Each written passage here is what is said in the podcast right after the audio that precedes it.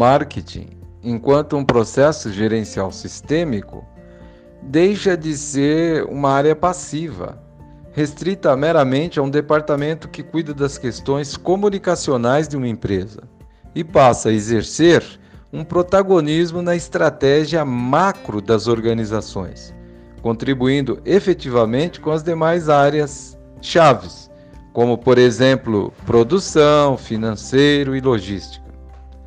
A palavra marketing foi inventada por William Shakespeare no século XVI. No entanto, a sua utilização desde a primeira publicidade no jornal francês até o seu mais proeminente pensador, Philip Kotler, o marketing vem evoluindo. Só que ao longo dos anos e por muito tempo, a definição conceitual esteve equivocada e atribuída fundamentalmente a questões ligadas essencialmente à comunicação e marketing. Embora muitos pensem contrariamente, mas a modernidade do marketing não elimina seus pilares que alicerçam o processo, a saber, os quatro P's. Não há como negar que a comunicação em marketing, fazendo uso de suas ferramentas, propaganda, publicidade, eventos, etc., por muito tempo foi considerada a própria definição de marketing. Só que de uns tempos para cá, esse modelo que até então parecia inquestionável e infalível começou a se tornar obsoleto.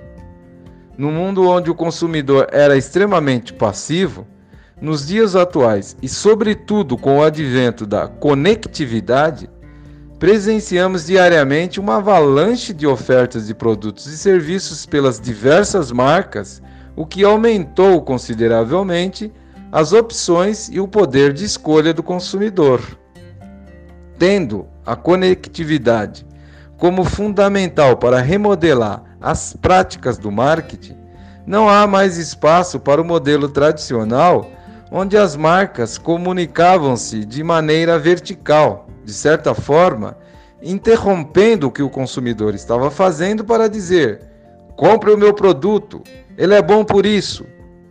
No novo modelo do marketing, o comportamento do consumidor mudou significativamente e a principal mudança é que a comunicação se tornou horizontal.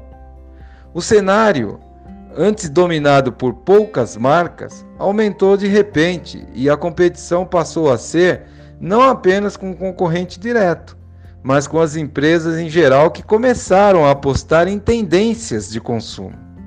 Por exemplo, a Toyota não compete apenas com a GM, Ford, Fiat, Volkswagen e ou outras empresas do setor automobilístico mas a sua principal ameaça hoje é a Google, que passou a desenvolver carros autônomos. Se você tem mais de 40 anos, talvez você vai encontrar perdido em algum canto da sua casa uma carteirinha da Blackbuster. Quem diria que a atual empresa de streaming de vídeo chamada Netflix iria engolir a gigante de aluguel de filmes? E toda essa mudança foi catalisada quando a internet passou a fazer parte do dia a dia das pessoas. Com a presença da web, o público passa a ter quase toda a cadeia de valor nas mãos, ou seja, ele decide o que quer, quando quer e da forma que quer.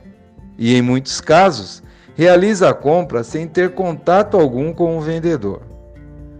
Foi com o crescimento exponencial da internet que surgiram novas estratégias de marketing, tais como embalde marketing, marketing de conteúdo, publicidade digital, entre outras, que fazem parte do, do novo modelo de marketing, ou seja, o marketing moderno, e que vem tendo grande aderência por, por parte de profissionais e empresas de todos os cantos do mundo. Eu sou Tércio Vitor especialista em gestão de marketing, professor e escritor para o canal Marqueteiro.